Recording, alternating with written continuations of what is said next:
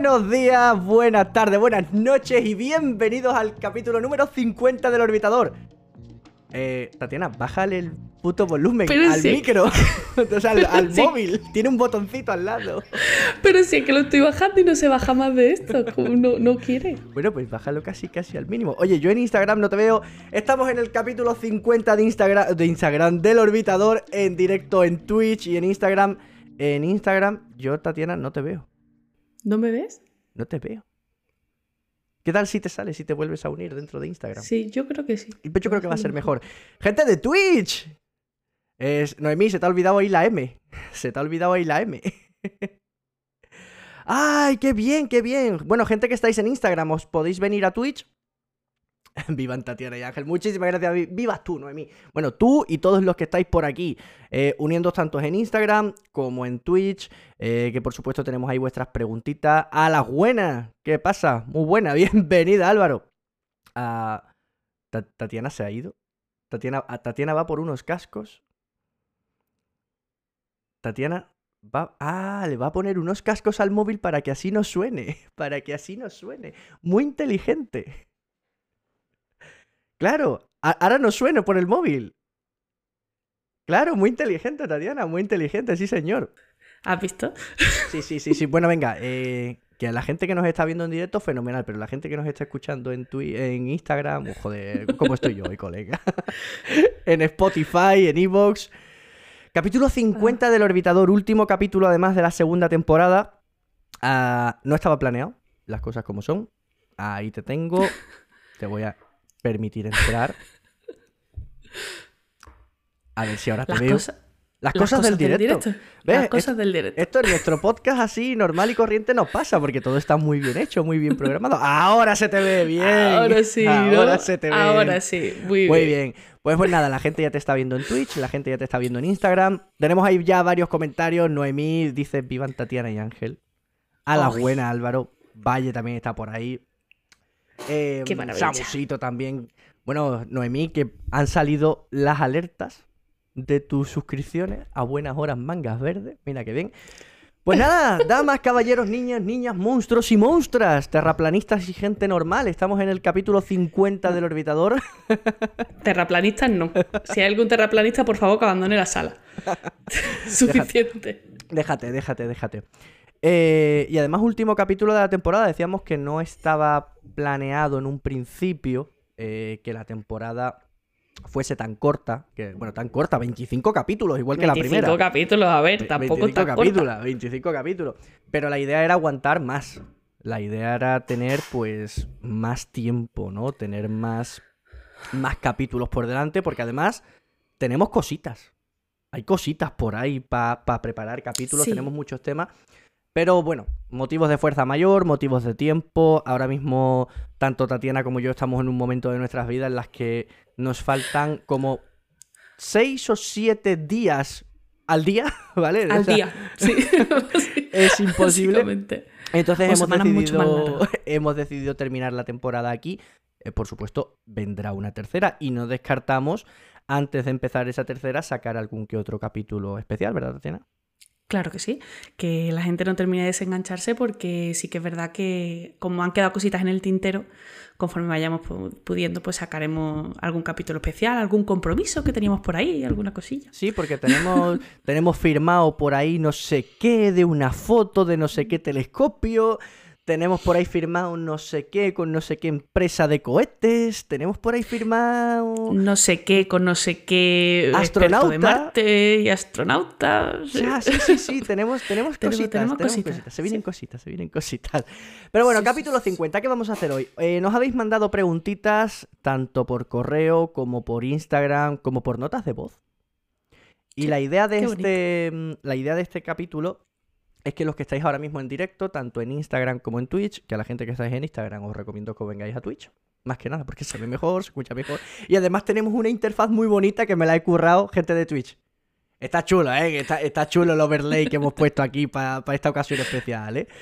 Y, está mejor. Y además vais a escuchar, porque claro, ahí en el móvil, en Instagram, no vais a escuchar los mensajes de nota de voz que nos ha mandado la gente. Y aparte, por supuesto, que vosotros podéis hacer todas las preguntas que queráis. Podéis preguntar sobre lo que os dé la gana. Hoy no estamos limitados a preguntas científicas, no estamos limitados a preguntas sobre el universo, sobre astronomía. Podéis preguntarnos sobre nosotros, podéis preguntarnos eh, sobre el orbitador, sobre las gafas del Hubble, sobre el diario. Después ya veremos. vamos, o sea, no, no sé, hay, no, me sé, hay, hay una cierta limitación de intimidad, pero a partir... A ver, vosotros podéis preguntar lo que queráis, cosas distintas que después nosotros respondamos, ¿eh? Ay, pues, ¿qué hacemos? ¿Empezamos por alguna de esas preguntitas, Tatiana, que nos han dejado? Pues mira, sí, sí que, que nos han dejado. Mira, si te parece, empezamos por, por las fáciles. venga, vamos a empezar por las fáciles y vamos subiendo de nivel. Venga, vamos a empezar por alguna que tiene que ver más que nada con, el orbitador, con cómo se organiza y cositas de esas. Entonces, vamos a ir un poco por orden porque eh, tengo por aquí una preguntita que nos enviaron a las stories mm. que hemos ido poniendo a lo largo de esta semana. Eh, N. Peizume Jack nos pregunta cómo nos unimos para hacer el, podcast y si nos conocíamos de antes. esa, hostia, esa historia es muy divertida. Sí. ¿La, cuenta tú o la cuento yo? Esto era un día de... Sí, es una pregunta de Noemí que está aquí en el chat de Twitch y dice, soy yo. Sí, sí, eres tú, eres tú. yo te, he pillado el nombre. Es, la, cuenta del gato. Ah, pues mira. La cuenta del gato. La cuenta del gato. Pues mira, em, realmente yo había escuchado hablar de Ángel eh, estando yo en Exostrato, ¿no? Exostrato, que es la Sociedad Andaluza de Astrogeología. Yo estaba haciendo pues cosas con ellos, sigo haciendo cosas con ellos, actualmente sigo siendo la secretaria de, Exostrato. Y, y Exostrato se, se, dedica mucho a divulgar, a divulgar en temas de astrogeología, de astrofísica, cosmología, etcétera, etcétera, en Granada y alrededores. Aunque hacemos también muchas cosas online. Ya podéis seguirnos en Instagram, que también están bien. Claro, yo trabajaba con eso estrato también porque son mis proveedores o uno de mis proveedores de meteoritos. Los meteoritos que tenéis en la web y que podéis comprar, pues parte de ellos vienen de su estrato. Pero a Tatiana yo no la conocía personalmente. Yo solamente trabajaba con Joel, que es el presidente. El presidente, eso es, eso es. Pues entonces, claro, yo a través de Joel había escuchado hablar de, Ángel. Ángel no sé si habría escuchado hablar de mí, porque de aquella yo también llevaba muy poquito en esos tratos. Cosas de la vida que justo antes de la, de la pandemia. Bueno, no, justo antes de la pandemia no. No, sí, lo del Ciudad de ah, las Estrellas fue justo antes de la pandemia. Es verdad, es verdad, es verdad. Sí, sí, sí. Justo antes de la pandemia se organizó, bueno, en, en 100 Ciudad de las Estrellas, organizó Virginia, eh, pues eh, el evento este maravilloso donde van un mogollón de asociaciones y estamos allí unas jornadas. Es una feria provincial de astronomía y astronáutica que pues que nos reunimos agrupaciones astronómicas, divulgadores, científicos y durante un día montamos una feria, un montón de talleres donde damos charlas, donde enseñamos un montón de cosas, hacemos actividades y ese año, que era el segundo, pues se vino la cosa un poco arriba y ya ser ya no era solamente la provincia, sino que era toda Andalucía. Vino gente de Sevilla y vino gente de Granada, como esos tratos. Eso es. Entonces allí nos conocimos, pero bueno, ahí no surgió realmente la idea del podcast. Ahí empezamos pues a, charlar, ya hecho de que te metes. Claro, cenamos. nos fuimos de cerveza. A esto que te meten en un grupo de WhatsApp donde estamos todos y nos quejamos de los terraplanistas. Y en un momento dado, ya en pandemia, pues Ángel iba a hacer un, directo junto con Walking to Sky de una observación en directo, que ya ha hecho, ha hecho algunas cuantas.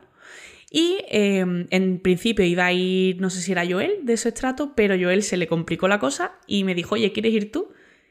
Y allí que fui. Y claro, fue un evento online eh, donde íbamos viendo imágenes tomadas en directo a través de telescopio y las íbamos comentando y tal. Y cuando terminamos el directo dijimos, oye, qué guay. Y entonces Ángel me escribe. claro, porque todo parte de que en esa cena que nosotros nos conocemos, eh, yo ya le digo a Tatiana, no, es que yo tenía un podcast, me encantaría volver a tener un podcast porque me encanta el rollo del podcast, el, el, directo, lo que es el vídeo en directo es una cosa, pero el podcast, la voz, ¿no? Eh, yo siempre he pensado que la radio pues tiene un impacto muy distinto a cualquier otro medio y a mí ese rollo me gustaba mucho. Y yo se lo comentaba a Tatiana, total. Y yo llevaba mucho tiempo diciendo que me encantaría probar el formato de podcast. Entonces, pues pues nada, se juntaron las hambre con las ganas de comer. Y ¡pam! Además, me acuerdo que nos pusimos un, calendario esa noche. Dijimos, oh, oye, mañana hablamos, no sé qué, no sé cuánto. Eh, al día siguiente te llamé por teléfono, si no recuerdo, y dijimos, venga, sí. vale, vamos a ponernos un, un calendario. El día tal vamos a traer cada uno cinco nombres. Y vamos a, a ver y le vamos a dar una forma.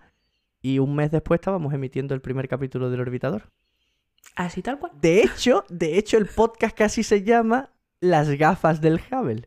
Porque en ese. no, no fue, no las fue orejas de las, Saturno. las- las orejas de Saturno. Las orejas de Saturno, las orejas de Saturno. Sí, sí, sí. Es verdad, es verdad. El podcast casi es se llama verdad. así. Las orejas de Saturno, sí, sí, sí, sí.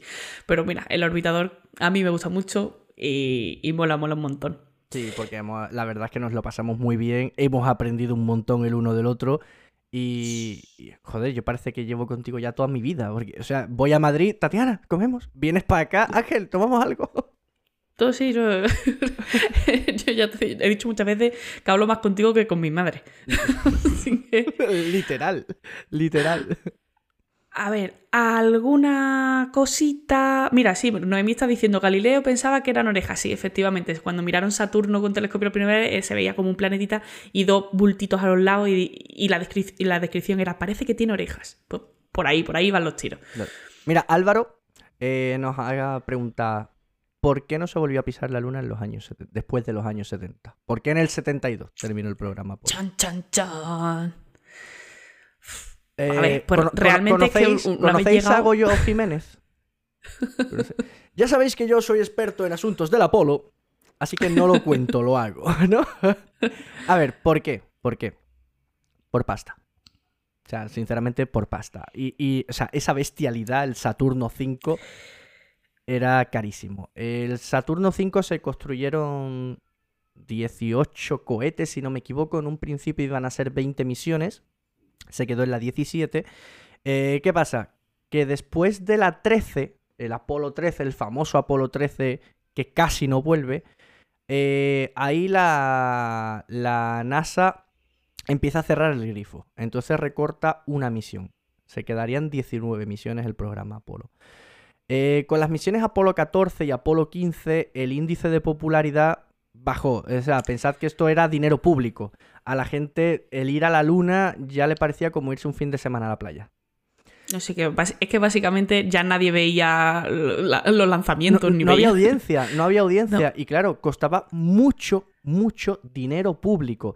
Si tú te estás ganando o, o te estás gastando el dinero de la gente que te va a votar en algo que a la gente ya ni le va ni le viene y aparte has traído suficiente material para décadas de estudio y tampoco hay más, porque tampoco hay más la luna, pues tú dices, ¿para qué puñetas voy a seguir poniendo en riesgo vidas humanas si en el futuro puedo mandar robots, si ya tengo todo lo que quería, la Y el, guerra... prestigio, y el prestigio que, que me reportaba ya me lo reportó. Claro, la lo, guerra fría lo ya cual esto lleva, esto lleva a la siguiente pregunta. ¿Por qué vuelven ahora? Claro, pues ahora volvemos porque tenemos una mayor tecnología y porque la idea de ir ahora a la luna es, primero, porque ha habido un boom, la gente ahora vuelve a tener interés, Sí. ¿no? En, en lo que es eh, la carrera espacial, en la investigación espacial, se vuelve a querer eh, visitar las estrellas, eh, hay Mm. nuevas tecnologías, se pueden hacer mejores investigaciones y no olvidemos que el ir a la luna ahora es como cuando el arquitecto va a visitar un solar. Es con vistas a construir algo más grande. Que es esa, es esa estación espacial Gateway, es esa colonia permanente en la Luna que servirá como eh, una central de reabastecimiento para las futuras misiones a Marte, que son verdaderamente el destino. ¿De acuerdo? La, la Luna va a ser el hotel espacial donde descansar antes de empezar el gran viaje. La, la estación de servicio. Exacto, exacto. Muy bien, muy bien. Mira, eh, sigo con una relacionada con lo de antes. Nos preguntaba también por Instagram Chris Rejón cuánto tiempo nos lleva preparar, editar y tener listo el capítulo. Sí, e- esa también me la habían hecho a mí, ¿no? Que es cómo nos organizamos. Eh, a ver, yo siempre lo he dicho en el orbitador, yo soy el director de misión, yo soy el que controla los parámetros, el que edita y tal, pero aquí la piloto, la que se prepara los capítulos es esta señora de aquí. A ver, eh, depende, es que depende del tema, porque hay temas que a lo mejor pues estoy más acostumbrada o que ya he tratado antes, a lo mejor es algún tema del que ya en la gafa del Javel hay alguna- algún artículo o, o lo que sea, entonces pues a lo mejor tardo menos, pero yo diría que un mínimo de tres días y... O sea, un mínimo de tres días y según el tema puede que incluso varias semanas. Por ejemplo, gravedad cuántica fueron varias semanas de, trabajo porque eh, también leer mucho, mm, mirar, a lo mejor yo eh, lo tengo en libros más técnicos, ¿no? Con más matemáticas y más cosas. Ahora mm, piensa ver cómo lo traduces, cómo lo dices, cómo no sé qué, lo escribo, no me gusta, lo releo, mm, no termino de... Entonces, yo diría que un mínimo de eso, de unos 3-4 días, a, depende del tema, a varias semanas. Claro, es que al final es eso, pensar que nosotros no es eh, oye, vamos a grabar. No, es decir, nosotros tenemos un calendario, sabemos con anterioridad qué capítulo vamos a grabar, qué día, eh, y por ejemplo, nosotros ahora el capítulo, el calendario que teníamos era prácticamente hasta. El que teníamos era hasta mayo. Hasta principios de mayo. más. Teníamos hasta mayo, no os vamos a decir los temas, porque evidentemente eso va para la tercera temporada. Pero eh, Tatiana se iba preparando esos temas. después llegábamos el día de la grabación el día de la grabación, pues a lo mejor grabar el podcast era una hora, hora y media. Dependiendo del día podíamos grabar más de un capítulo, podemos grabar más de un capítulo y después lo que hacemos únicamente el miércoles, lo, lo más próximo al viernes, que es cuando emitimos, grabar las noticias de esa semana y después yo lo monto. Yo monto los capítulos siempre los viernes. Los viernes, no por nada, sino porque entre semana no tengo tiempo. Entonces, los viernes desde después de comer yo me pongo y estoy editando, pues a lo mejor dos horas, tres horas sin parar, a piñón, el capítulo de una horita, me da tiempo, lo exporto y lo subo. Eh, generalmente de 4 de la tarde a seis y media estoy delante del ordenador, eh, así a piñón editando, y sale, por eso ha habido alguna vez que ha habido problemas. Porque ese día, cuando yo he accedido al servidor para coger el audio de Tatiana, a lo mejor pues Tatiana se había olvidado subirlo o, o, un audio que se nos ha roto o se nos ha perdido o cualquier cosa de esas. Pero bueno. Hostia, lo podemos, lo podemos contar. El que de todo. Macarena. Sí. O sea, a ver, eh, tengo en Instagram una preguntita de Néstor. Eh, mm. La expansión del universo, hay galaxias que se estén moviendo a la velocidad de la luz o cercana a ella a causa de la expansión. Néstor, la apuntamos y ahora te respondemos. Básicamente, si hay galaxias ¿no? que se estén moviendo a mayor velocidad que la luz. Respuesta corta, sí. Respuesta larga, ahora la hacemos. Cuenta, Tatiana, lo que nos pasó con Macarena García. Pues Directora pues de Miri del telescopio espacial James Webb a una semana de que el telescopio llegase a la Guayana francesa. Sí, sí, sí. Pues mira, ella súper amable desde que me puse en o sea, me pongo en contacto con ella del tirón que sí, que se apunta, que tal, quedamos, grabamos, hacemos un capítulo maravilloso, estupendo. Eh, bueno, pues como siempre, guardamos los audios, patatata, y, y, a, y a la semana me escribe Ángel y me dice, oye, que no sé qué ha pasado. El archivo está corrupto. No tengo la voz de Macarena. A dos días de subir el capítulo. Así. Y, y, claro, digo, bueno, pues, pues no sé, pues le voy a escribir. Y entonces le escribí y le dije, mira Macarena, hemos tenido un problema, nos ha pasado esto. Eh, a, ti te, a, ti te, importaría... Pero claro, mi situación de... Lo grababa yo. Yo lo he perdido. O sea, esta señora de la ESA, que además es un puto jefazo, que no es una cualquiera, que es un jefazo que ahora mismo, o sea, que estaba en Canadá y que ahora mismo estaba en la Guayana francesa porque el telescopio había llegado y se le estaban haciendo las últimas pruebas para meterlo en el cohete. Y ahí voy yo y le digo, Tatiana, dile que he perdido el audio que si puede volver a grabar. Mira, pues claro, cuando le escribí la segunda vez, ella me dijo, me dijo, no te preocupes, le puedes pasar a cualquiera, lo que pasa que ya estoy en la Guayana francesa, pero no te preocupes que buscamos un hueco. Y ella, súper amable y maravillosa, nos volvió a sacar un hueco y repetimos la grabación del capítulo. Evidentemente cambiaron cosas, es decir, en ese capítulo pues yo estoy diciendo, oye, ¿qué tal? ¿Cómo es? Eh, las sensaciones por allí, que ya ha llegado el telescopio. Cuando realmente ese capítulo lo habíamos grabado como tres semanas de que ella, antes. Ella, no estaba en la Guayana, la, primera vez que grabamos. ¿no? Ella estaba en Canadá. No, estaba en. En Vancouver. no. ah, no, en Vancouver, en, Vancouver estaba Alicia Sintes. Sí. No, no me, acuerdo. En, en, DC. Empezaba por B. Empezaba por B. No me acuerdo dónde estaba. No me acuerdo, dónde estaba. El caso es que no estaba en la Guayana francesa. bueno, el, caso es que, que, a veces nos pasan esas cosas, pero por lo general tenemos un calendario, sabemos más o menos mm, los temas que, vamos a ir metiendo. Normalmente tenemos uno de, resguardo, es decir, eh, siempre Claro, ya hemos Eh, aprendido. Llevamos una semana, claro, llevamos una semana de adelanto respecto al que se publica por si nos pasa cualquier cosa que una semana no podemos grabar o lo que sea, siempre hay uno en la recámara y, y cositas así. Pero que bueno, también, también hay que decir que, que nosotros nos sentamos a grabar y tal y como sale, salió. Sí, eso, eso es verdad. O sea, lo que No escucháis, repetimos. lo que A no ser que escucháis es. Bueno, ahora mismo lo estáis viendo en directo, ¿vale? Pero en. Salvo que se pierda algún archivo, salvo que se vaya la luz, que nunca nos ha pasado. Eh, la grabación que escucháis en el orbitador es tal cual. Es decir, nosotros nos sentamos, grabamos, como dice Tatiana, como salga, salió.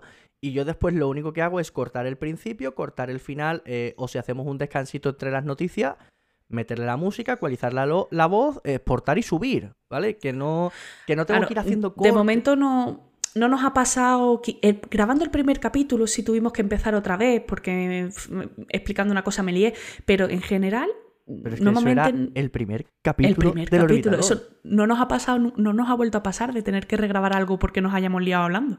No. Eso mola. Eh, la única vez parecida fue, bueno, con el de Joel que estuvimos hablando, también hubo ahí un problema de que me petó, Pero también con perdí el, audio. archivo. Sí, fue por el archivo de audio. Se han Sí, perdido sí, varios, se han perdido varios capítulos por ahí que hemos tenido que regrabar. Bueno, Bueno, más cosas, que se nos acumulan las preguntas, ¿eh? galaxias más rápidas que la luz. A ver, eh, recordemos que las galaxias que vemos que se alejan de nosotros, no vemos que se alejan de nosotros porque la galaxia en sí se esté moviendo, sino porque el espacio-tiempo entre la galaxia y nosotros está creciendo.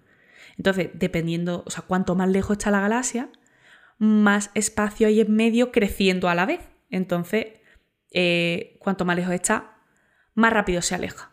Más, ma- ma- mayor tasa de expansión, digamos. Entonces, sí, hay galaxias que están muy, muy, muy, muy lejos que vemos que su velocidad. mm, o sea, que, que- que se pueden mover más rápido que la luz respecto a nosotros. Pero porque el espacio-tiempo no tiene. no tiene ese límite, realmente. No, Fíjate, hay un capítulo de Quantum Fracture que, bueno, son maravillosas las ilustraciones Sí. y las animaciones que hace ese hombre. O sea, yo soy ultra fan. Algún día, o sea, Crespo, me tengo que tomar una puta cerveza contigo. O sea, es así, ¿vale? Pues él lo explica eh, con baldosas amarillas, como el, como el mago de Oz, ¿no? Digamos que entre tú y la galaxia B hay cinco galaxias y la tasa de expansión es por dos. Pues eso significa que cada segundo esas cinco mm, baldosas se duplican, es decir, hay 10. Cuando hay 10, se convierten en 20. Cuando hay 20, se convierten en 40. Ahora imagina que tienes una galaxia mucho más lejana que hay 50 baldosas. Pues del tirón, el doble, 100. Después 200, es decir, el crecimiento es mayor cada vez. eh, Entonces hay galaxias tan lejanas que parece que se están alejando más rápido que la luz, porque la cantidad de baldosas que hay es enorme. Entonces, eh, eh, a cada momento, la distancia entre ti y esa galaxia aumenta muchísimo. Tanto Eso. como la velocidad de la luz. Eso es. Más cosas. Mira, tenemos en aquí en Twitch, hay alguna cosita por aquí que se nos queda. Sí, de Samusito. Sí. eh, dicen. Yo soy Eh, estudiante de segundo sí, bachillerato, ciencias, y estaba pensando en meterme en la carrera de física, después de tirar por alguna rama como cosmología o relacionado con el espacio. Y quería preguntar cómo ha sido la experiencia de la carrera de física y cómo recomendarías, Tatiana, que nos aproximásemos a ella. A ver. Paciencia y em, café. Vamos a ver, yo no, esto no se trata de engañar a nadie. Es una carrera que es, es difícil. Hay muchas carreras difíciles. Física es una difícil. Y, y depende. O sea, yo lo que, lo que yo he vivido es que la gente que aguanta es porque es gente que verdaderamente le apasiona y le gusta mucho. O porque es gente que tiene una facilidad, eh, unas capacidades que realmente no le supone tanto esfuerzo como a otra. Entonces, eh, mi recomendación, si tienes claro que te gusta, a por ello. Y a por ello significa que le vas a tener que echar tiempo, que le vas a tener que echar mucha ganas y que le vas a tener que echar paciencia y sobre todo que mm, eh, hay que tener una resiliencia alta, porque a lo mejor eh, llegas y resulta que no te cuesta tanto como pensabas y la pasas bien, pero puede ser que hayas sacado buenas notas toda tu vida y llegues y te pegues el tortazo de tu vida. Pero además brutal, es decir, pero además eso te puede pasar, eh, Samusito, o a cualquiera que nos esté escuchando, en cualquier carrera, ¿eh? En cualquier carrera. En cualquier carrera. Sí, porque el salto, en general, el salto de, la educación básica a, carreras es un salto que siempre se nota. Pero que al final es tener claro que te gusta y tener claro que, vas a por ello. Lo que sí yo, recomiendo siempre es, pues, aparte de mm, clase y libros de texto y apuntes y tal, que siempre intentes hacer un grupo de, amigos que vayan a estudiar contigo, porque al final em, se da mucho el fenómeno de que los alumnos entre ellos pues se, explican cosas unos a otros, yo entiendo esto, yo te lo explico, yo te lo hago, y siempre ese apoyo, esa red de apoyo siempre es, muy buena. Y además, en casi todas las facultades hay un grupo o bien de alumnos de física, o de astronomía, o de alguna cosa de estas, y esos grupos, aparte de estar eh, con gente que, que es gente muy muy proactiva y que se mueve mucho y que te puede abrir muchas puertas y vivir muchas experiencias en la facultad, también eh, en la participación en ese tipo de grupo te va a recordar siempre en los momentos más negros cuando estés estudiando álgebra tensorial o, o geometría diferencial o alguna cosa de esa, eh, ese tipo de grupos te va, y ese grupo, ese tipo de actividades te va a recordar por qué te metiste donde te metiste, ¿no? Entonces, y que no estás solo, es decir, que, no estás solo, que en la misma mierda que estás tú, están todos. Eso sí, habrá cabrones y cabronas que parezca que les es súper fácil y que lo llevan todo el día y que tal. No les creas, en su casa lloran. ¿Vale? O sea, todo el mundo en su casa llora, créeme. Todo el mundo tiene un momento de agobio y, demás, pero bueno, que al final, eh, aunque, sea aunque todavía se sea estudiante, em, ya se respira ese ambientillo, en, los aularios de física se respira ese ambientillo colaborativo de, de, vamos a ayudarnos entre todos y a ver qué podemos sacar para adelante. Así que búscate una red de apoyo, ármate de paciencia y si lo tienes claro, para adelante. Y, no hay más. Amén. Amén. Más cositas, a ver, ¿qué te han dejado por ahí?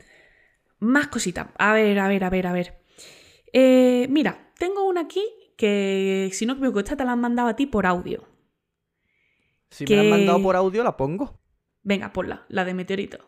La de meteoritos. La de meteoritos. Eh, esa sí no me... Samusito dice que le han entrado más ganas de meterse. A ver, eh, un segundo que se me ha quedado espero, sin Espero que no te acuerdes de mí dentro de unos años. Espérate que se me ha quedado sin batería el ratón y no puedo darle al play. las cosas del directo, las cosas del directo. El cable, el cable. Si es que al final el cable es lo mejor. Yo tengo aquí al lado una cajonera eh, con, con, cables de todos y cada uno de los tipos. Cables de sonido, cables USB, USB-C, USB raro. Tengo ahí cosas de todo, menos el que me hace falta siempre. Vale. Le doy al play Hola Ángel, hola Tatiana. Mira, mi pregunta es la siguiente. Eh, ¿Cómo sabéis ustedes si los meteoritos que tenéis en la tienda, o sea, los que vendéis, son de los cuerpos que son? Venga, un saludo de San Fernando. ¿Te has escuchado, no? ¿Cómo sabemos que los meteoritos que tenemos en la tienda son de los cuerpos que son? Evidentemente, claro, tenemos meteoritos de la Luna, meteoritos de Marte, de Vesta. ¿Cómo sabes? Bueno, en, general, los de la tienda y cualquier meteorito en general. A ver, em, primero por los componentes, por los, los compuestos químicos que hay presentes y luego por los isótopos.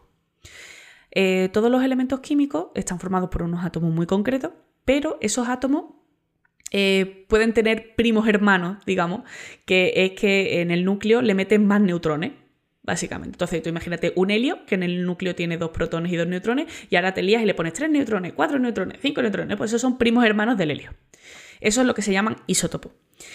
¿Qué es lo que pasa? Pues que la mayoría de los elementos químicos realmente son radiactivos. Lo que pasa es que algunos tienen unos tiempos de vida muy largos comparados con la vida humana o con un periodo de observación o de experimentación, y luego hay otros que em, decaen eh, en un periodo relativamente corto, ¿no? Son tiempos de vida diferentes. Entonces, eh, lo que hacemos es mirar la luz que nos llega de esos cuerpos, pues de la Luna, pues de Marte, pues de Vesta, no de Y miramos, gracias a la luz, igual que hacemos con las estrellas, miramos los elementos químicos que hay. Y dentro de los elementos químicos, ¿qué isótopos hay?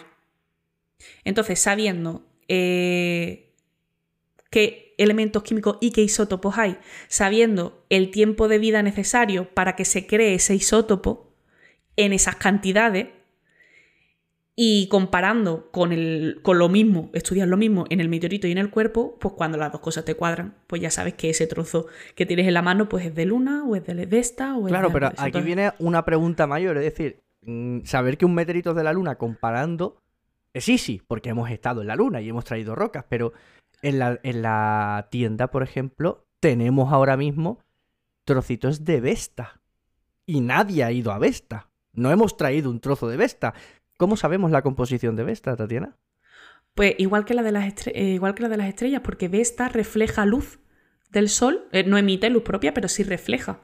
Y al reflejar luz, esa luz que nos manda también tiene codificado esos elementos químicos que hay presentes en Vesta y esas moléculas y esos isótopos.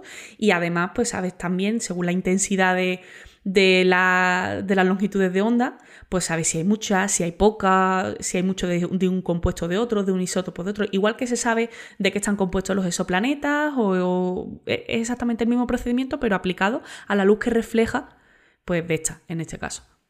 Claro, al Y final, al final es eso, es decir, por la famosa espectroscopía, que tantas veces hemos hablado de tantas cosas. Eh, Por un lado los analizas y por otro lado eh, comparas con las muestras, bien porque las tienes, bien porque lo sacas por luz. En cualquier caso, y aquí viene el spam del momento. Si queréis un meteorito, evidentemente todos los meteoritos que tenemos en la tienda diarioastrónomo.com están certificados o por eso estrato, de la cual Tatiana es eh, secretaria, o por el. Museo Canario de Meteoritos, que es una entidad que lo mismo también se dedica a estudiarlos y a conservarlos. Son todos legales, son todos éticos, porque son trocitos muy pequeñitos que ya no sirven para análisis, por eso los ponemos a la Eso venta. Y encima los es. beneficios van destinados a esos estratos, eh, al Museo Canario de Meteoritos y al Diario del Astrónomo, eh, un poquito, para mantenerlo evidentemente, y a estas entidades para que puedan financiar más investigaciones. Así que nada, si queréis invertir un poquito en ciencia, compraros un meteorito. Pues sí. Mira, vamos, vamos a aprovechar porque acaba de entrar Robert DM, que nos ha mandado por Instagram una pregunta. Oh, hola, Robert, ¿qué tal? Mira, eh, nos ha preguntado por la relación entre el calendario y la astronomía. Uh, qué Ojo, ojo, porque esta pregunta tiene miga, ¿eh? bueno. Esta pregunta, de, esta pregunta Joel te saca una tesis. Te- sí, te saco- De hecho, he estado, he estado increíblemente tentada de escribirle a Joel y decirle, oye, mándame un audio, pero luego he pensado, No. "Mm, No, o sea, no, Me o lo sea, va a hacer du- muy largo. Dura tres horas el audio. me lo va a hacer muy largo. A ver, em, va a ver, el calendario, al final, tú lo que tienes que organizarte de alguna manera, básicamente, eh, empieza el querer organizarte para saber cuándo tienes que plantar y cuándo tienes que recoger. Sí, lo de los cumpleaños era secundario. O sea, piensa que en esa Sí. edad, en esa época. Lo importante era comer. Claro. Tu esperanza de vida eran cuatro días. Si, si superabas los cuatro días, oye. y, si, y si no conseguías plantar, menos todavía. O sea, que era importante plantar. Entonces ahí se hace una especie de calendario en- entre luna y sol, que básicamente lo que se dice es que hay 12 lunaciones en un año. Y con esto se consigue pues un año de 12 meses y 30 días. Que básicamente es cada vez que hay una luna llena, ¿no? Mm, Sí, básicamente. Luego, eh, ¿qué es lo que pasa? Que está, bueno, está el año trópico, que son 365 días, 5 horas, 48 minutos, 46 segundos. Pero este año eh, no cuadra perfectamente con, el, con periodos enteros de traslación de la Tierra alrededor del Sol, ni con periodos enteros de, la, de traslación de la Luna alrededor de la Tierra. Entonces es un galimatía de la hostia. El caso es que eh, cuando llega Julio César al poder, eh, claro, tenía un imperio enorme, tenía que poner de acuerdo a todo el mundo, básicamente para que pagaran los tributos, y tenía que poner una fecha límite para pagar los tributos. ¿Qué pasa? Pues que en cada parte de su imperio la ¿Tú te fecha imaginas- era. ¿Tú te imaginas unos pagando y, oye, cabrones, que no habéis pagado? Pues si faltan tres meses. No, no, aquí Claro, 12 de agosto. Había un calendario en cada sitio. Eso era un desastre. Y Julio César dijo: Vamos a ver, aquí vamos a ponernos de acuerdo todo el mundo y yo voy a hacer calendario juliano. Bueno, le voy a poner Julio porque. Pues para eso me llamo yo, ¿no? Julio. Eso es. Y eh, impuso un calendario de 365,25 días. Entonces eran 12 meses de 30 a 31 días, menos febrero, que tenía 29. Y se, ajustó- se metió lo del año bisiesto, ¿no? Para, para meter ese. Dios, pero, es que esto es brutal. O sea, espérate, porque es que esto es brutal. A mí me parece maravilloso. Que es que eh, lo que es eh, la Tierra en dar una vuelta al Sol es lo que tarda. 360 y día- 365,25 días. A ver, es que Julio César no se lo sacó de la manga. Julio César eh, le preguntó al astrónomo Sosígenes, que era un astrónomo alejandrino, mm, y, ya sabemos que de astronomía de posición esta gente sabía muchísimo, ¿no? Claro, ¿qué es lo que pasa? Que, que para poner a todo el mundo de acuerdo dijo, vale, a partir de ahora esperamos 85 días y en 85 días empezamos el año. Como la, cuenta atrás para que empiece el año. Claro, la, es, la, bola de, fin de año más larga de la historia.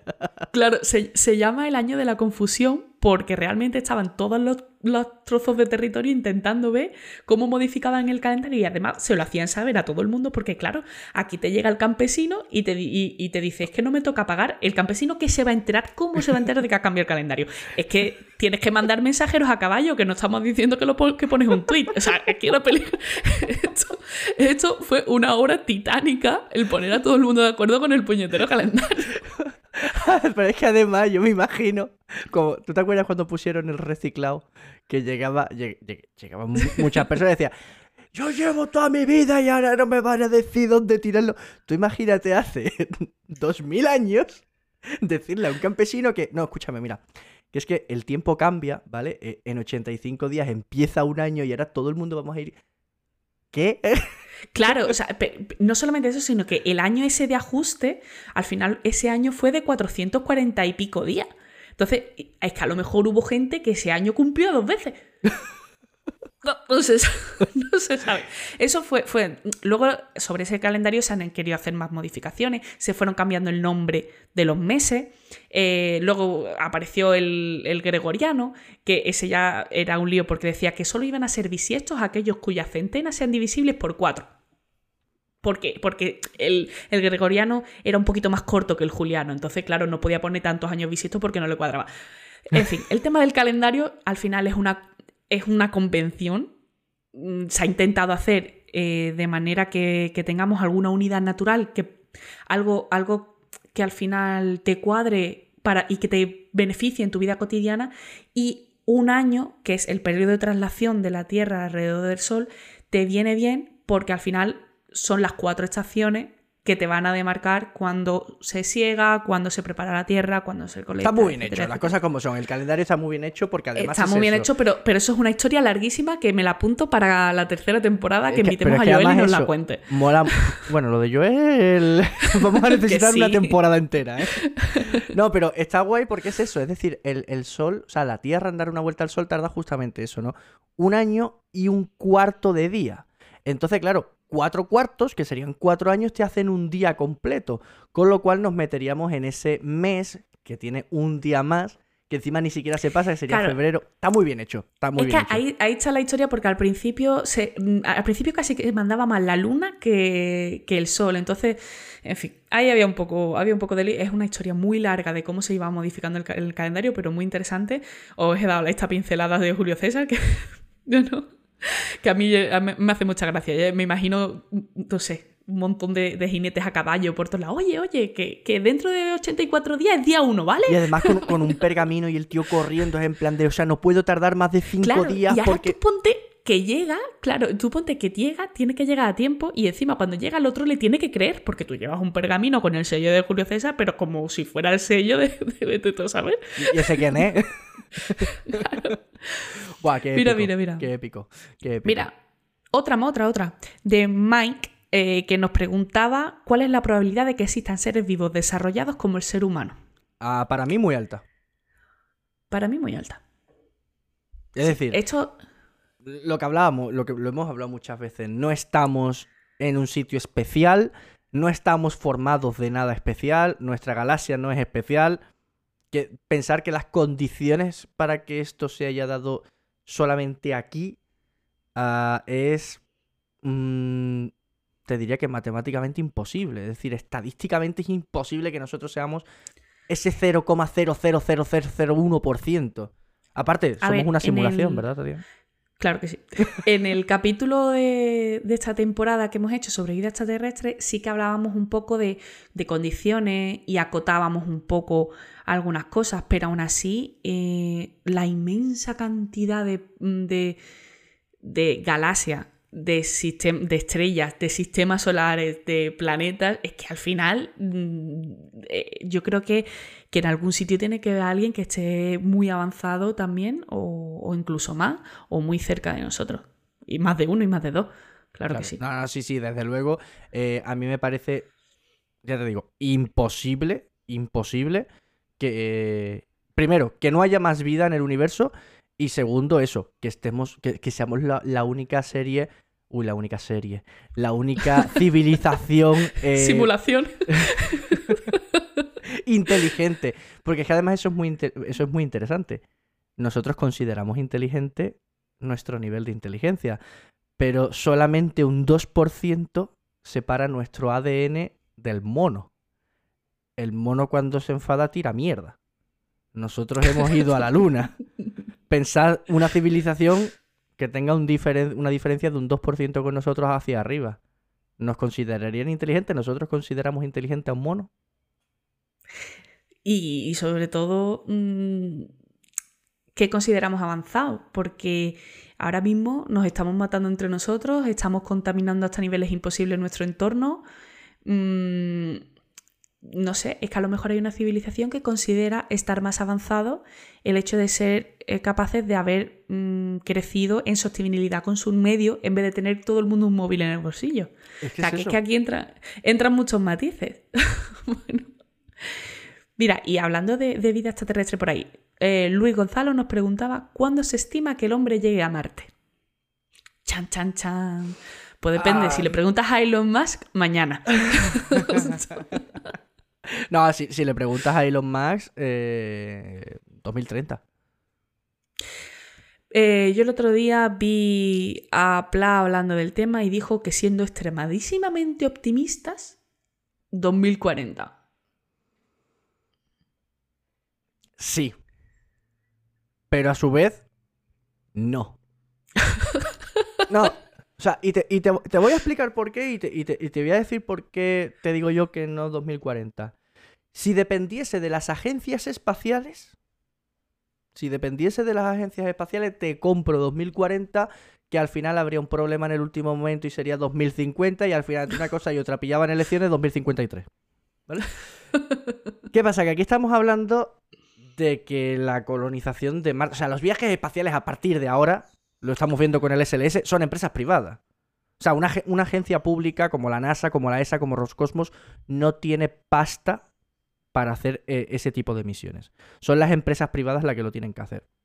Eh, Estados Unidos eh, quiere ahora llevar. no depende solo de la pacha. O sea, aquí quedan muchas cosas que solucionar todavía. Ya, pero muchas de ellas están relacionadas con la integridad de la nave y que sea capaz de albergar vida. es decir, coge una. coge una. una nave métele una centrifugadora y la pérdida de masa muscular ya es un problema que te desaparece, porque ya tienes microgravedad. Coge una nave, métele un motor más eficiente y en vez de nueve meses tienes un viaje de seis. No sé, ahora, ahora mismo el problema más que nada es volver, o sea, es, salir de Marte, es tecnología para salir de Marte. Ya. ahora mismo el problema que, se tiene.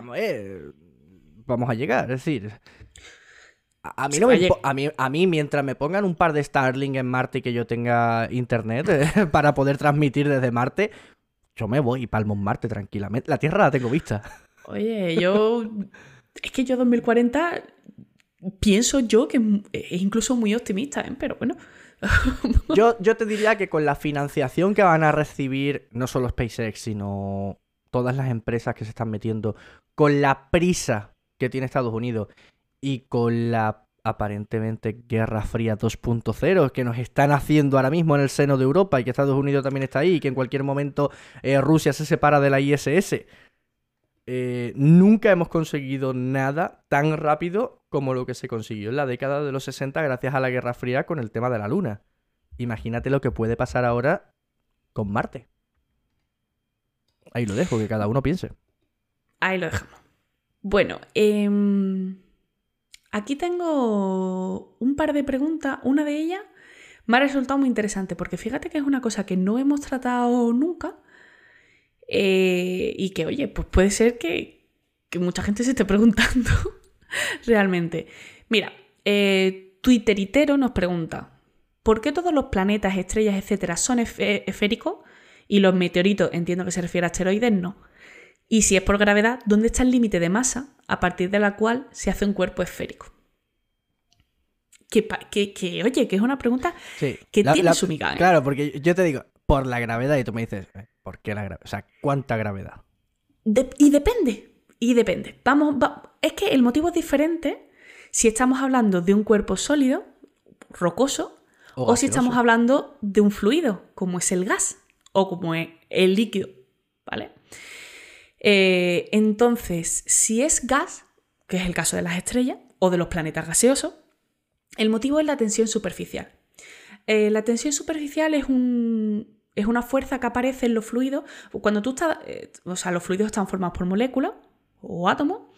Y las que están dentro del fluido, pues están interaccionando con todas las que tienen alrededor. Y tienen a su alrededor, mm, por arriba, por abajo, por todas partes.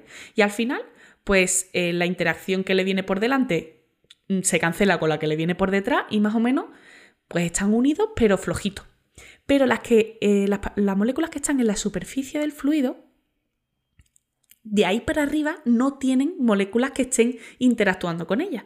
Entonces, eso lo que hace es que eh, las moléculas de la superficie, entre ellas aparece una fuerza más fuerte que las demás. Y esa es la tensión superficial. Todos tenemos en mente la imagen de esos mosquitos que caminan sobre el agua. Porque es, pues es eso, no, no rompes esa tensión superficial, entonces... Se hace, como una peliculita. un suelo, es un suelo. Sí, se hace como una, como una. Entonces, em, ¿qué es lo que pasa? Pues que todas las cosas en el universo, todos los sistemas, todos, tienden al estado de mínima energía. Es decir, tienden a colocarse de manera que eh, la energía que tiene el sistema sea la más baja posible. Entonces, eh, cuando tienes una nube de gas que está por ahí suelta y esa nube de gas, como es un fluido, empieza a tener esa tensión superficial, ese sistema lo que quiere es minimizar esa tensión superficial. ¿Cuál es la forma geométrica eh, más eficiente? claro, que contiene un mayor volumen teniendo una superficie mínima, la esfera y por eso se hace esférica. Por eso cuando los astronautas en la ISS sueltan líquido, se hacen esferas. porque es, claro, porque ese, e, ese, fluido lo que quiere es minimizar su estado energético y para eso tiene que minimizar la, tensión superficial. ¿Cómo minimiza la tensión, superficial? Teniendo la menor superficie posible. Y la forma de organizarse para tener la menor superficie posible es siempre una esfera. Eso si hablamos de estrellas. Pero si estamos hablando de cuerpos sólidos, ahí ya sí entra gravedad. Obviamente. Em, la gravedad es una fuerza central. Lo que quiere es coger todas las trozos y apretarlos contra el centro lo máximo posible. Desde todas las direcciones. Desde todas las direcciones lo que quiere es apretarlo lo más, lo más cerca posible. Y la forma de que todo esté lo más cerca posible del, del centro es colocarlo en forma de esfera. Eh, ¿Qué pasa? Que los cuerpos rocosos que tienen una masa pequeña, pues tienen una gravedad más pequeña y por tanto no sufren tanto eso que se llama ajuste isoestático. El ajuste isoestático lo que viene a ser es precisamente, eh, por ejemplo, lo que limita la altura de una montaña. ¿Por qué? Porque todas las cosas que están mm, más, separadas, más separadas del centro de una cierta altura tienden o bien a caer para estar más abajo o bien a apretar todo lo que hay abajo para estar más cerca del centro. Si tu gravedad es muy pequeña, pues realmente no hay gran diferencia entre una posición y otra del centro, porque eres un cuerpo muy pequeñito. Motivo por el cual el Monte Olimpo tiene el volcán más alto, 23 kilómetros de altura. Claro, es que es, si eres un cuerpo pequeño, no hay mucha diferencia entre estar a un metro del centro y estar a tres metros del centro. Pero si eres un cuerpo muy grande, sí hay mucha diferencia entre estar a 3 metros del centro y a 5.000 metros del centro. Claro. ¿Vale? Entonces, va por ahí. Ahora, ¿cuál es el límite? Pues esto también depende. Depende porque depende de, de, de, qué está hecho, o sea, si es un metal, si es roca, si es otro tipo de, si es más poroso, si es menos poroso, depende de si es algo muy, muy denso. Eh, pero bueno, más o menos eh, me he molestado en hacer las cuentas, Oh. echando unos números. ¿En kilómetros? Sí. Vale, Para hacer un poquito así por encima, eh, si tienes eh, un cuerpo que fuera metálico, muy compacto y muy denso, pues tendrías te- el límite para empezar a ser esfera sería unos 76 kilómetros de radio. ¿Vale? Si tienes un- una cosa que es rocosa, con una alta densidad, pero rocosa, ya para empezar a ser esférico necesitas unos 130 kilómetros de radio. Si tienes una cosa que es mezcla de metal y rocoso, pero que no es tan denso, necesitas 246 kilómetros de radio. Y eh, si fuera hielo, por ejemplo, necesitas 618 kilómetros de radio para que ese ajuste isostático sea eficiente y empiece a hacer la, la bolita. Así que ahí queda. O sea, se hace que si tú tienes un cacho tierra de más o menos la mitad de tamaño de España, va a ser redonda. O sea, si cogemos a España, la sacamos de la tierra, la tiramos al espacio, sería redonda.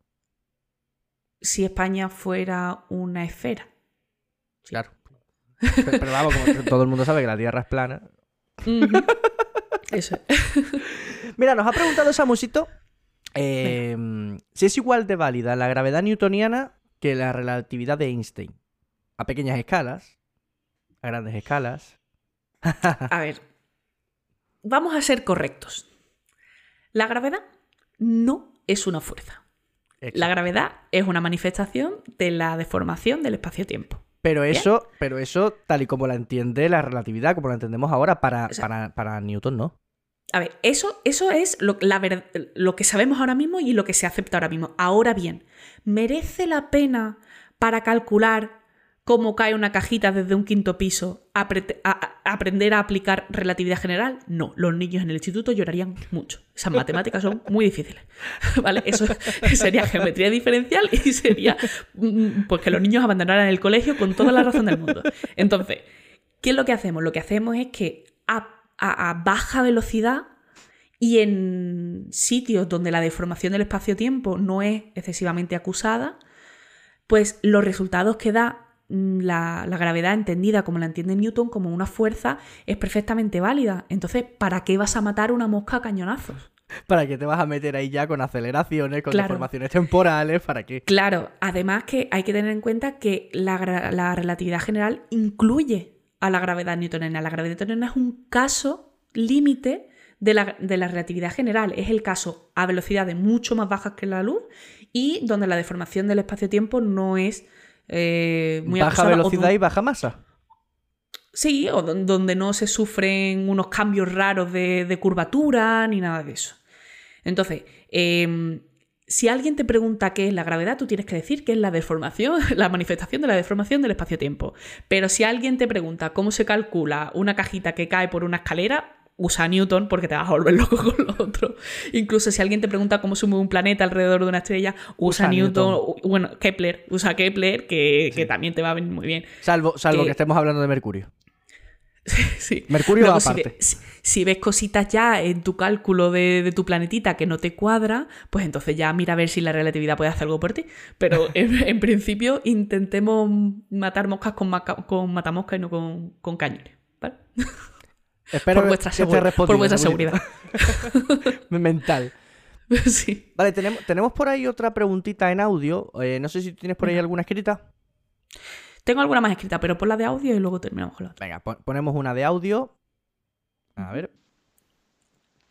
Ángel, Tatiana, en primer lugar, enhorabuena por el orbitador. Es un podcast eh, maravilloso que os escucho todas las semanas y os reescucho eh, muchas veces. Eh, me he puesto tristísima de escuchar que es el último capítulo de la temporada. ¿Cómo que es el último capítulo de la temporada? Por favor, no. Hace falta más y más orbitador. eh, descansar solo el verano. queda toda la primavera. Dejarnos por ahí.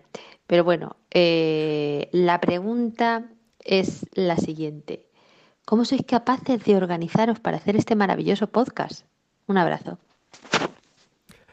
Bueno, lo primero de todo, gracias. O sea, eh, ya lo hemos explicado, ¿no? Es decir, tenemos caña, tenemos eh, material para seguir mucho más, pero esta temporada tiene que terminar ahora, por el bien de nuestra salud. O sea, no, no, a ver, si, si la podríamos seguir, pero el problema de seguirla es que a lo mejor os encontráis alguna semana que no hay capítulo, o que no está bien, o que está hecho a la prisa, y no, para hacer las cosas mal, no. no, no, preferimos cortamos ahora lo que hemos dicho, cortamos ahora, hacemos algún capítulo que se nos haya quedado por el tintero, sacaremos no un capítulo, sino un especial que iremos sacando para que no os olvidéis de nosotros y, y sacando cositas que se nos han quedado en el tintero.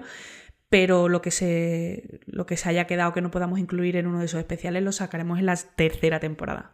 Que hay material, que hay ganas, pero preferimos hacer las cosas bien porque al final eh, nos gusta mucho lo que hacemos y para hacerlo mal no. No, y además es eso, que nosotros, como veis, nos lo pasamos muy bien grabando.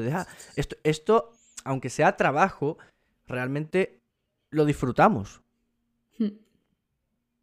¿Me, está- me está- me están llamando al, móvil de trabajo? O sea, ¿en serio?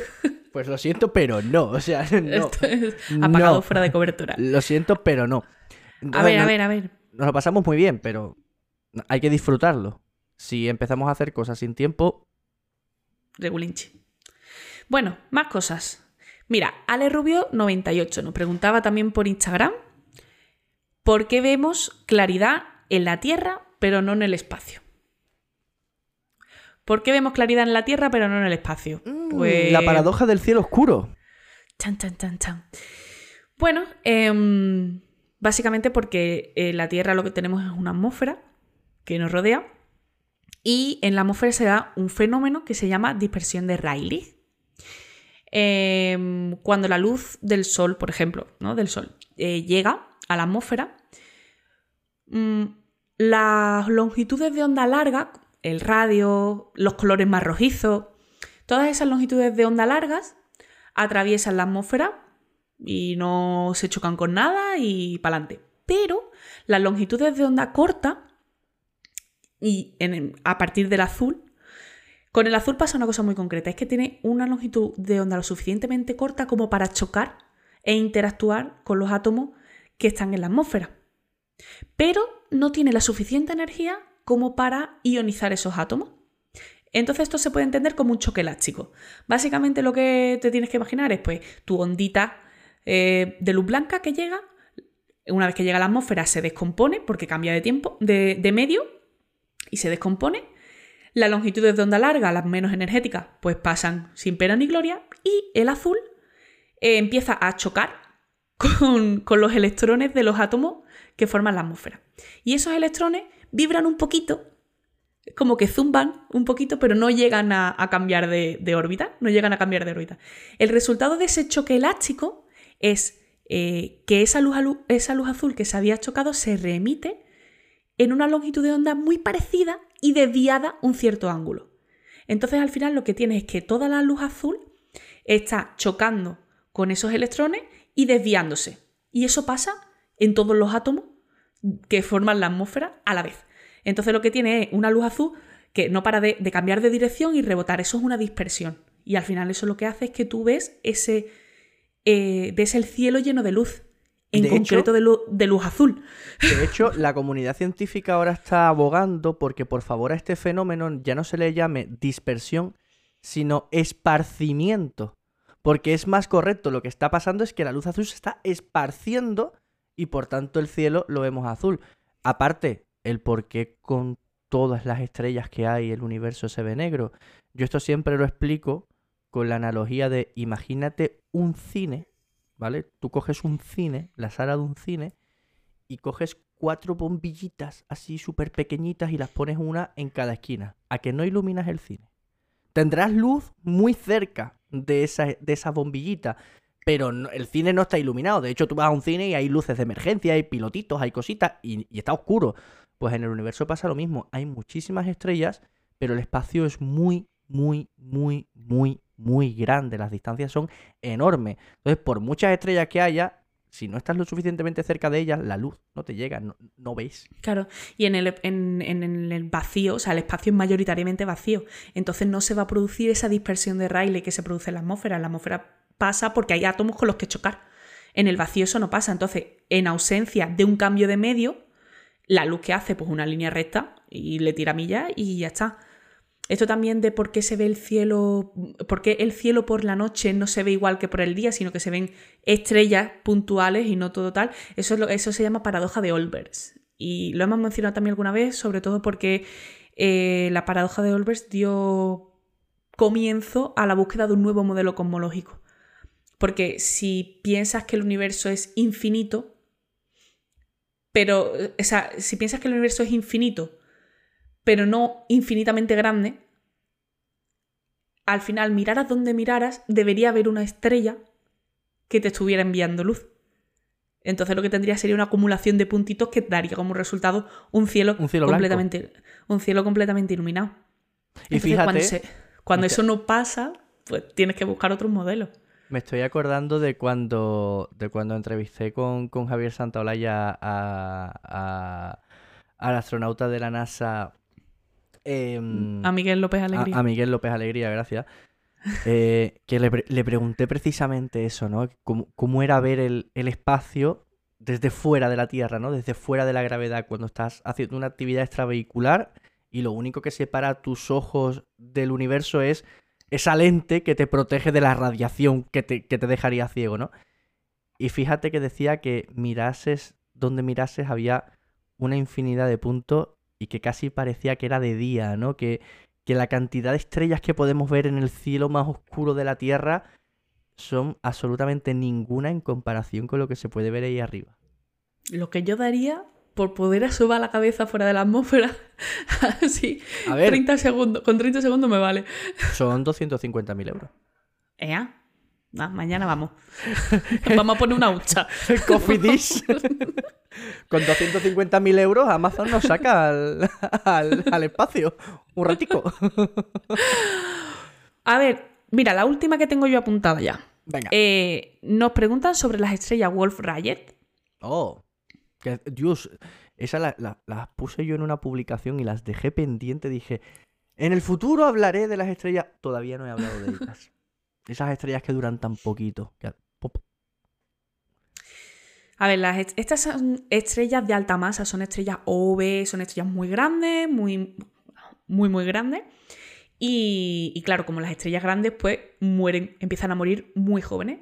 En concreto, estas estrellas son estrellas variables, porque lo que les pasa es que eh, ya producen rápidamente muchos metales pesados y además esos metales pesados llegan a la, superficie de la estrella. Entonces, cuando esos metales pesados ya están en la superficie de la estrella, esto impide que la energía que produce la estrella salga hacia afuera. ¿Y qué es lo que hace entonces? Pues lo que hace es que eh, aumenta la expulsión de material mediante viento estelar. Como la energía no puede salir en forma de calor, sale soplando, con, un viento grande, grande de partículas.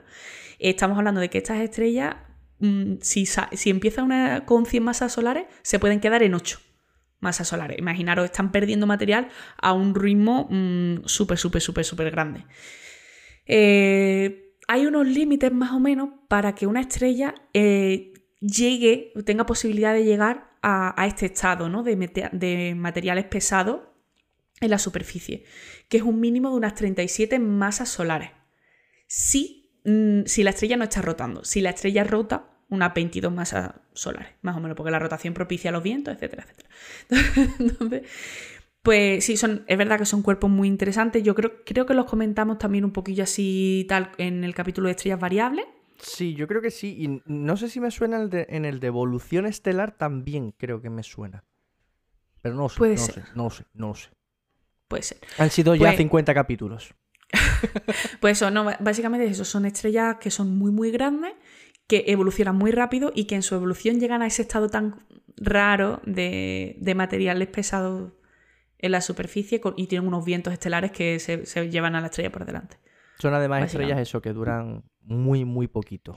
Muy, poquito. Pues es que las estrellas grandes duran, a ver, muy poquito. No se mueren en tres días. Estamos hablando en años de estrella, se mueren jóvenes. Se mueren muy jóvenes. Yo siempre, yo siempre hago la comparativa de las estrellas con los coches, de, o sea, con los motores de los coches. Una estrella pequeñita es un Renault Clio. Corre poco, pero gasta poco y si lo cuidas te dura mucho, toda tu vida. En cambio, eh, una estrella grande es un Fórmula 1 consume muchísimo, corre muchísimo y, ¿qué? ¿Qué dura un coche de Fórmula 1? Una carrera. A la siguiente carrera hay que cambiarle medio coche al motor. Pues aquí le pasa lo mismo, ¿no? Consumen mucho, gastan muy rápido su combustible y, y mueren enseguida. Es lo que tiene. Vivir rápido, morir rápido, ¿no? pues sí. Bueno, ¿hay alguna cosita más? Eh, pues mira, si te pareces ahora, Tatiana, eh, vamos a hacer una pausita porque se nos han quedado aquí algunas preguntas en Instagram pendientes. Estoy viendo ahí una de Jabofolo, estoy viendo ahí eh, varias preguntitas. Entonces, vamos a terminar el directo en Instagram aquí. nosotros aprovechamos para hacer cambio de grabación de audio, porque llevamos ahora mismo grabando de audio de programa una hora y pico, una hora y quince más o menos. aprovechamos y hacemos ahí una, un paroncico vamos al baño, esas cositas, ¿vale? Y volvemos, ¿te parece? Venga.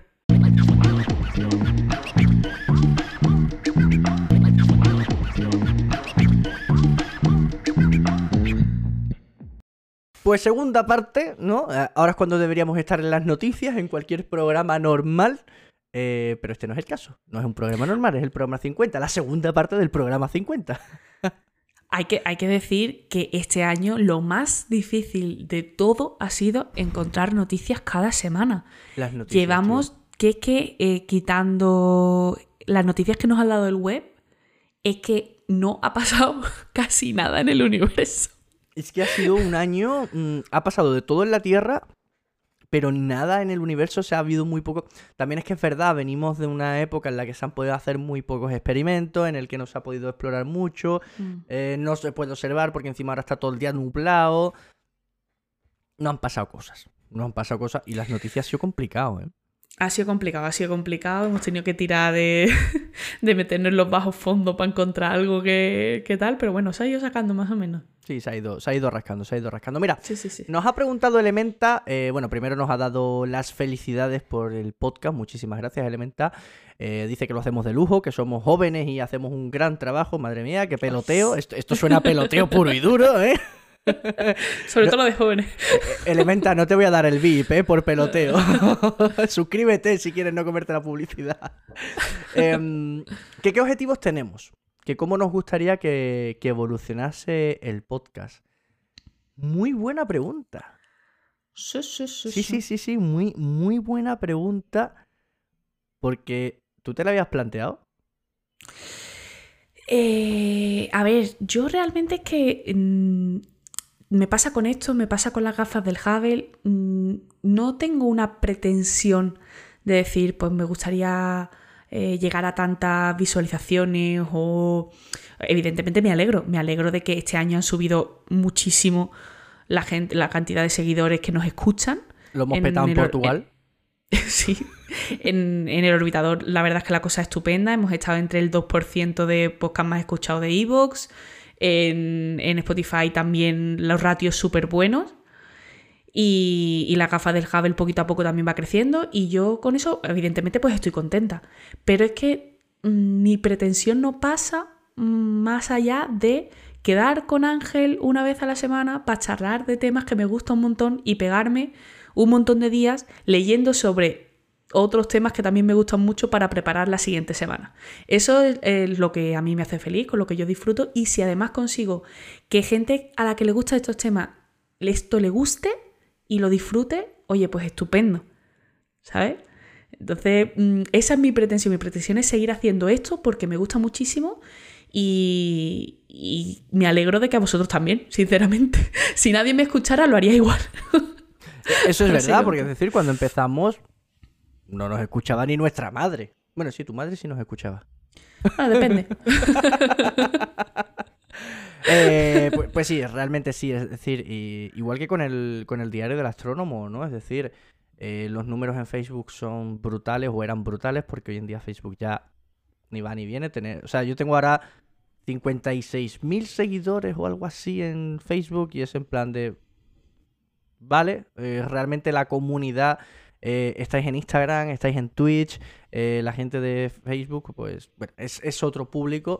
Eh, en Instagram vamos creciendo, aquí en Twitch igual vais vamos creciendo, cada vez sois más seguidores, más suscriptores, participáis más, es genial.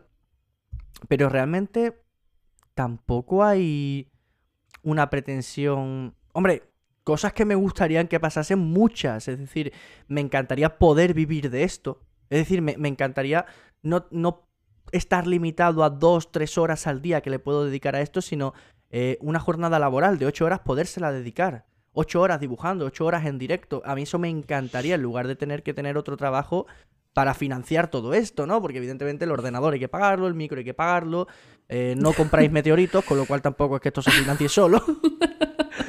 a mí me encantaría poder vivir de esto. Y en cuanto con el orbitador, a, mí me gusta, yo me lo paso muy bien, disfruto muchísimo con Tatiana, aprendo mogollón. Que si algún día se lo podemos vender a la SER y, estar en, un estudio de Barcelona al lado de Berto Romero y André Buenafuente grabando el orbitador.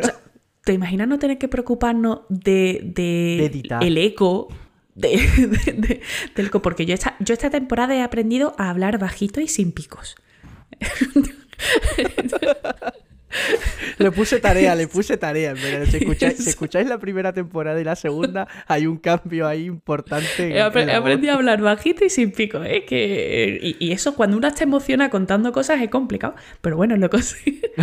lo he conseguido. Mira, eh, ya para, para, resumir todo esto, mm, el otro día nos pasó una cosa muy chula en la gafa del Hubble. Y fue que, que nos escribieron por privado para decirnos que que, bueno, era, era una madre de un, de un peque de seis añitos que este peque pues tiene es un poquito tiene síndrome de Asperger y tal y pero pero le encanta tiene unas tiene altas capacidades y le encanta todo el tema del espacio de la astronomía y tal. Y nos contaba que era difícil acceder a material a buen material divulgativo para él. Y resultaba que se quedaba embobado con las astropizarras que estamos haciendo en las gafas del Hubble y, que el niño se lo pasaba bomba y disfrutaba muchísimo.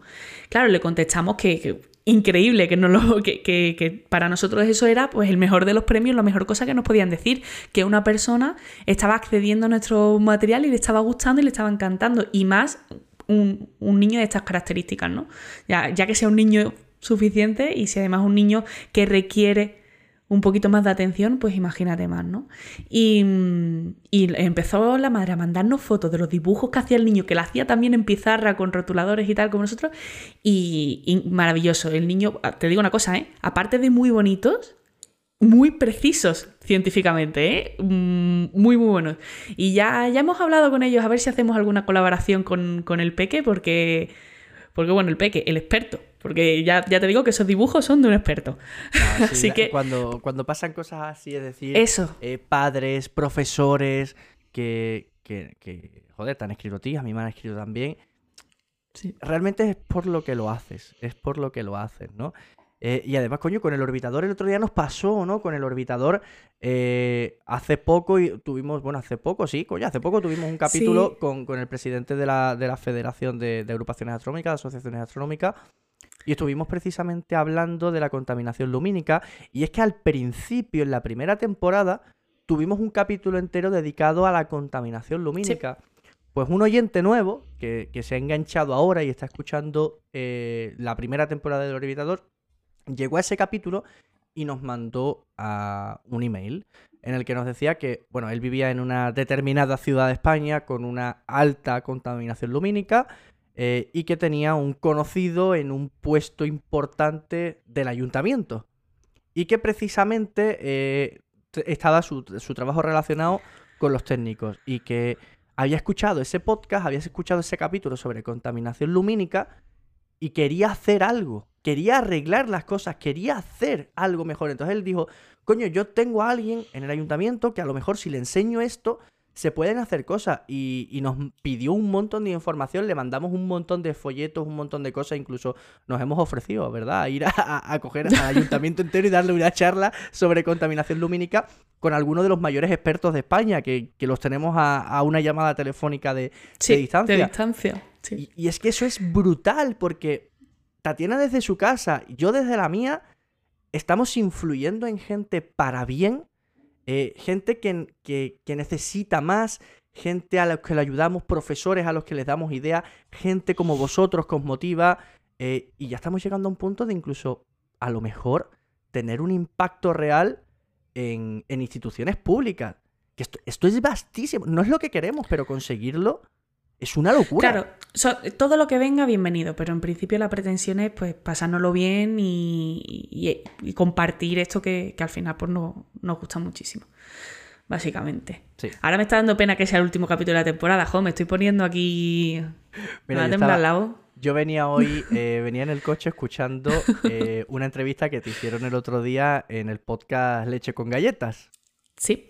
Pues estaba escuchando la segunda parte, que me lo pongo ida y vuelta en el trabajo. Prim- Todas las semanas me estoy escuchando primero el Nadie sabe nada de Berto Romero y André Buenafuente y después me pongo el Leche con Galletas. Y más este que además estabas tú. Y estaba escuchando el segundo capítulo y además venía, me quedaban como 10 minutos para llegar a mi casa y dices tú una frase que es, no, al orbitador le queda todavía mucha mecha esta temporada. Ese capítulo se subió el lunes, este lunes. Y yo pensando, Sí. joder, acabo de escuchar esto y voy de camino a grabar el último capítulo de la temporada, Sí. tío. Bueno, claro, porque esto además fue una decisión que tomamos la semana pasada. Sí, Vamos, este bueno. fin de semana. Es lo que. No, no, no, lo hemos intentado, pero ya lo hemos dicho. O sea, para hacerlo mal, preferimos no hacerlo. Y, y que de todas formas, pues cuando podamos sacar algún extra, pues lo sacaremos. Y, y si no, pues estaremos haciendo cositas. Que yo todavía tengo pendiente ese directo haciendo una cámara de niebla.